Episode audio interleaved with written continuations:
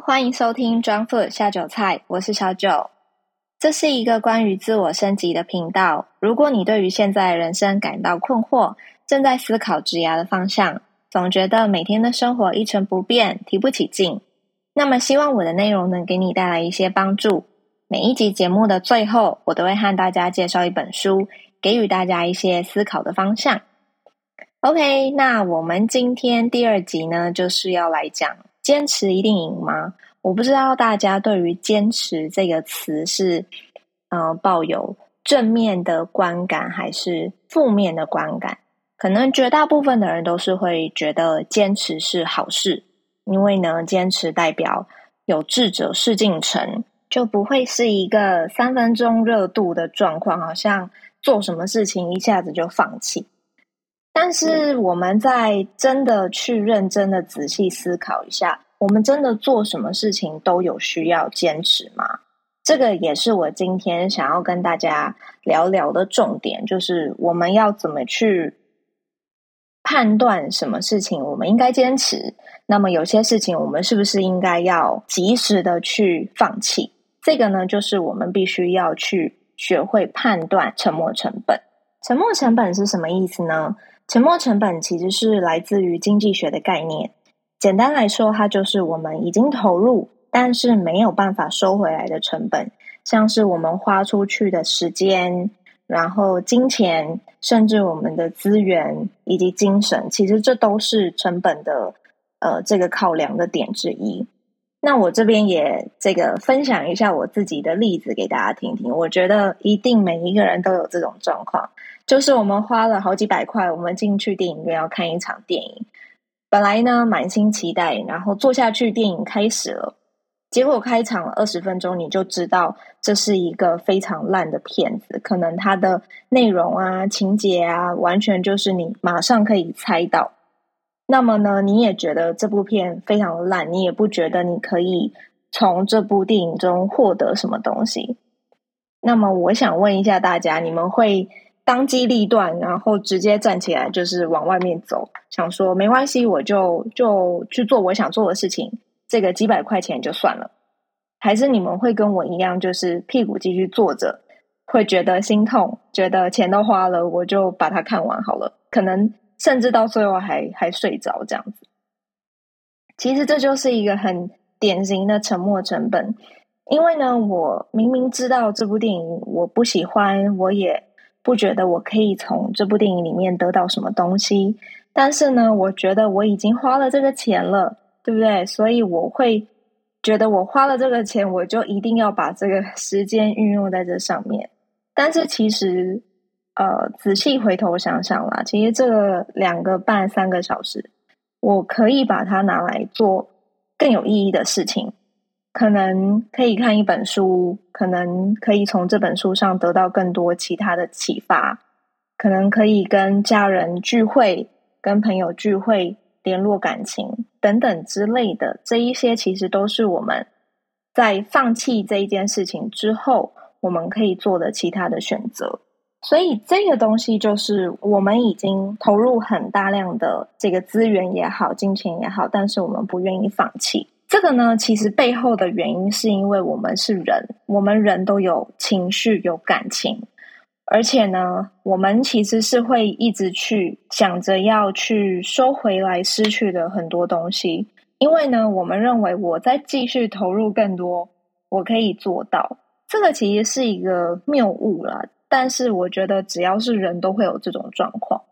所以，我们应该要去思考的点就在于：那为什么有的人他可以做出好的选择？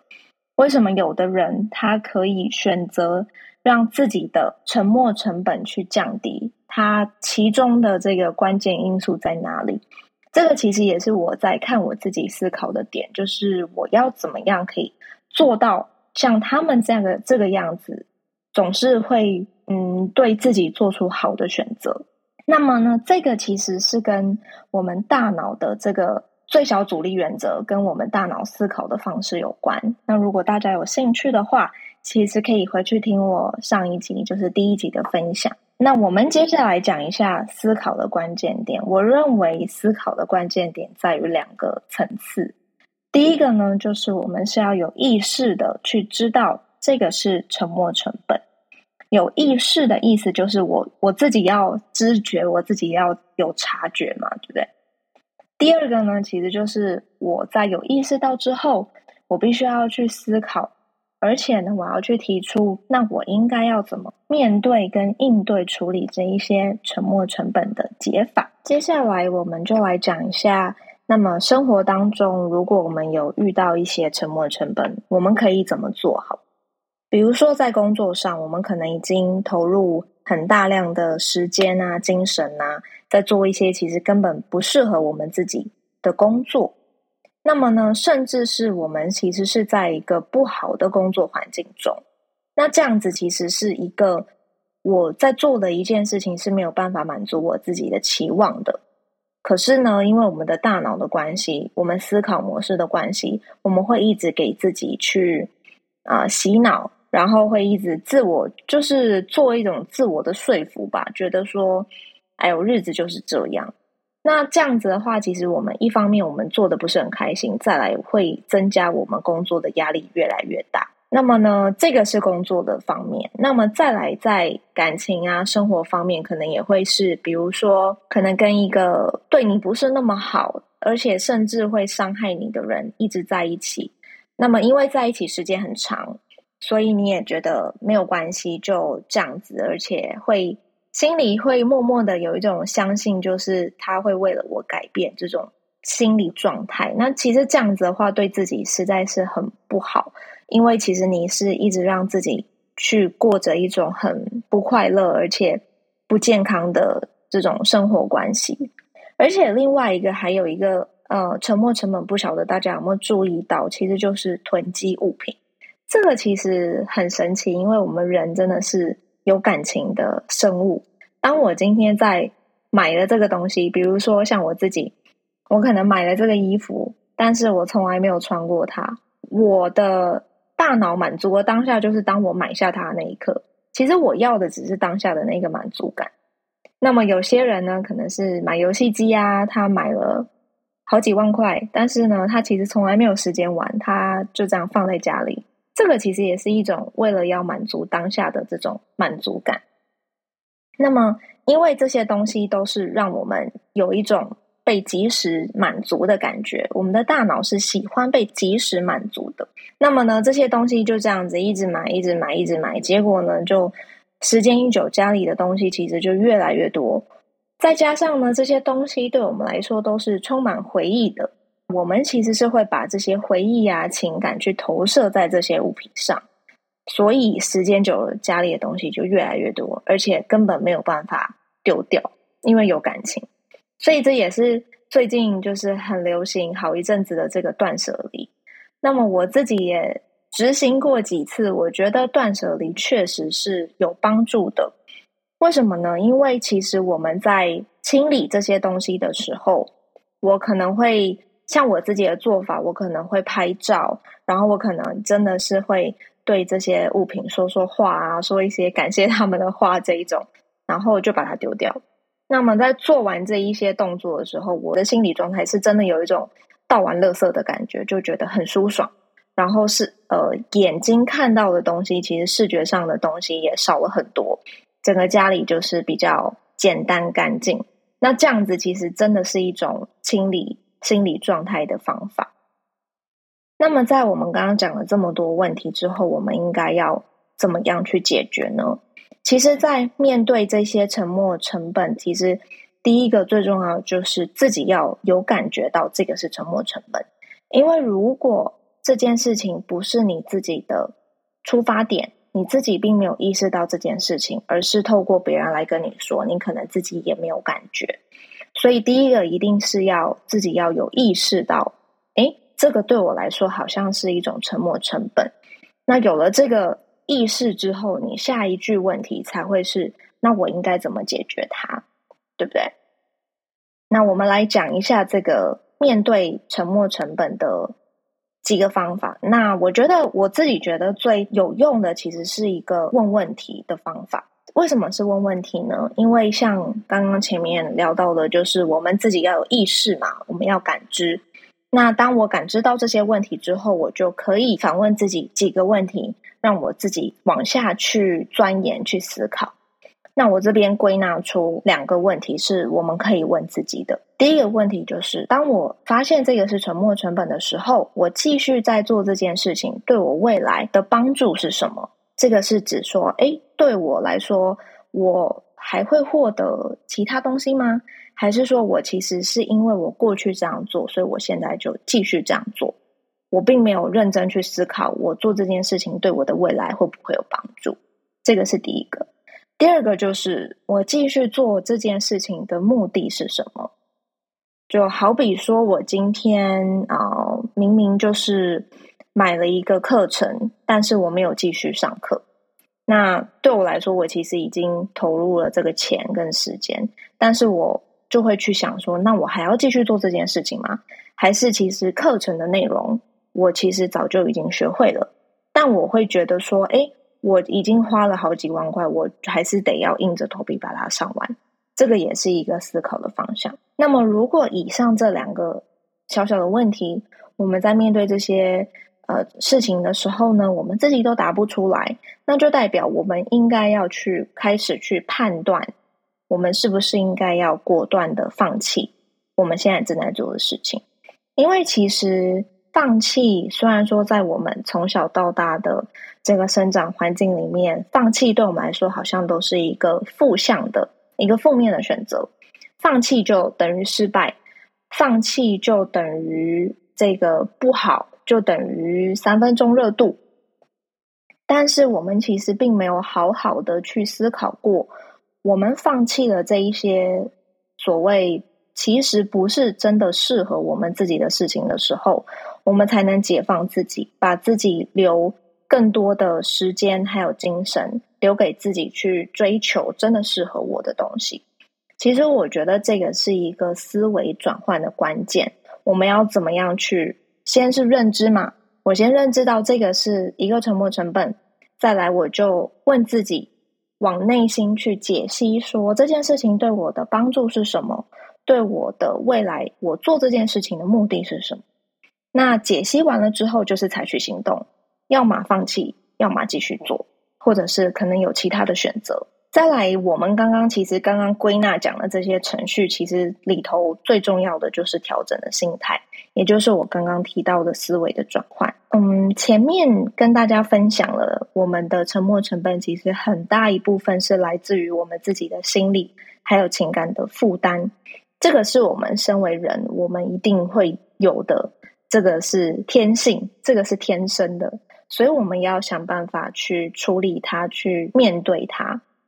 那么，这个其实是不是太容易的？我认为这个是真的需要去练习。我自己的做法是写日记，因为呢，其实我们每天大脑真的一直都在运作，甚至睡觉的时候其实也在运作。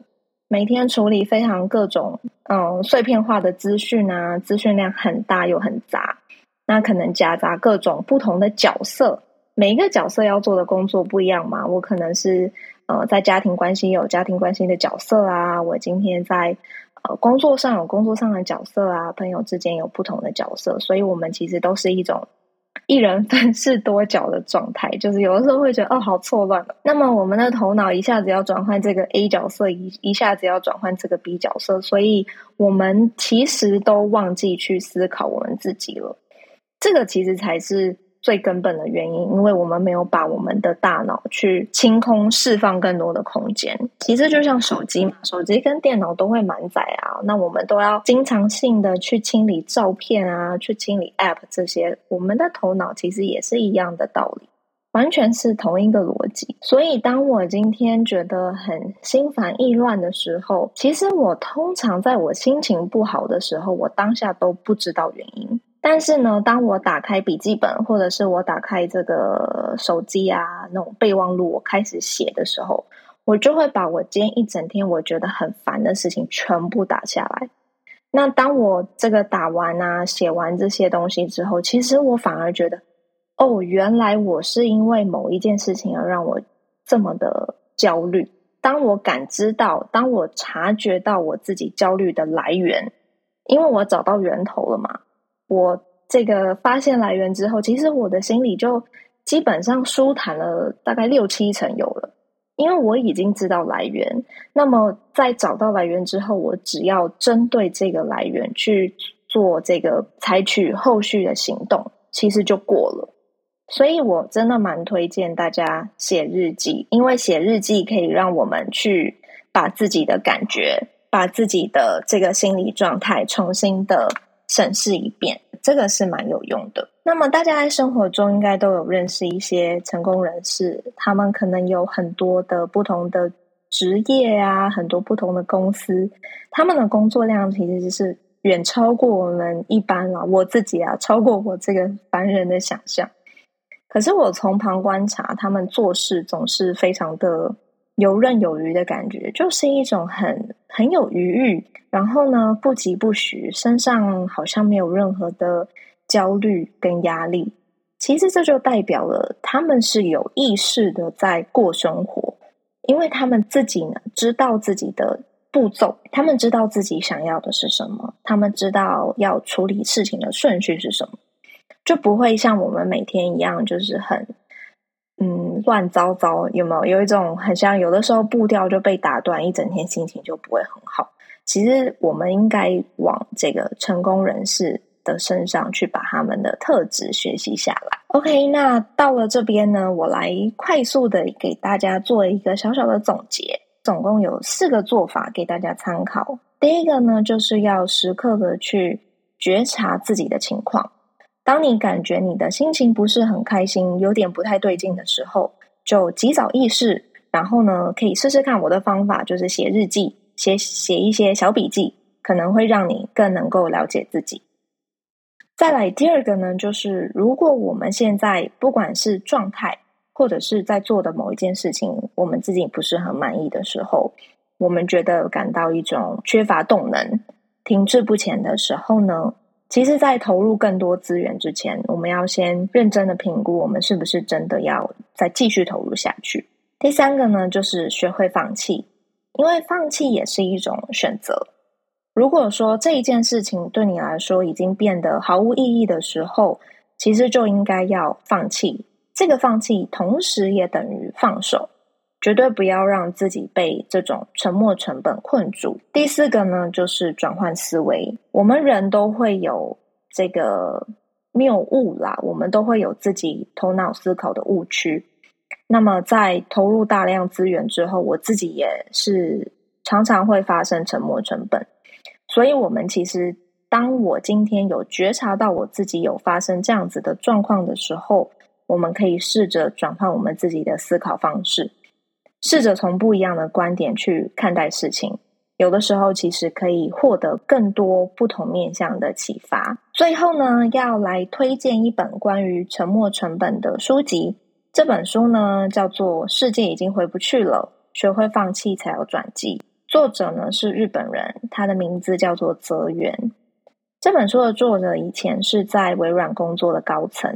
那么他也是在疫情突然发生的时候，他就选择了这个退出他的这个工作的这个领域。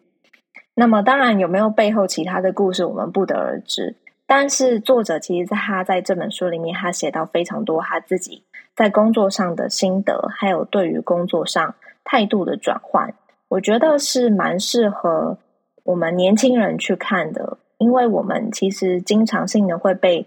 工作模式或者是工作思维给困住了。那么他说过，在这本书啦，他提到一句话，是我们的思维就好像被局限在一条叫做过去的延长线，因为我们都会有这种呃思考的误区，就是好不容易都怎么怎么样。这个真的是一个蛮好去判断我们是不是沉没成本的一个句子。比如说，大家可能都有讲过，我好不容易都熬到今天了，我好不容易都做到今天了，我要放弃吗？其实，当我们如果今天在闲聊啊、谈论当中讲到这句话的时候，我们就要提醒自己，这可能是一种沉没成本，就要去仔细的往往下去判断，我们该不该放弃。因为这本书呢，它除了举了很多的例子之外，它其实也告诉我们要很坦然的放下，其实不再适合我们自己的事情。因为如果我们其实跟现在跟以前我们都在做一样的事情，那么就代表我们其实是在原地踏步。如果呢，我们愿意下定决心去改变，对于某一些我们过去从过去到现在我们觉得很理所当然的事情，我们愿意做出放弃，这其实是会根本的改变我们的行为态度，还有我们的思维逻辑。OK，今天的节目就到这边。希望呢，我们都能够学会勇敢的面对自己，然后解决生活中的各种大大小小的沉没成本，一步一步往自己心目中的美好样子前进。谢谢大家听到这边，我们下期节目再见，拜拜。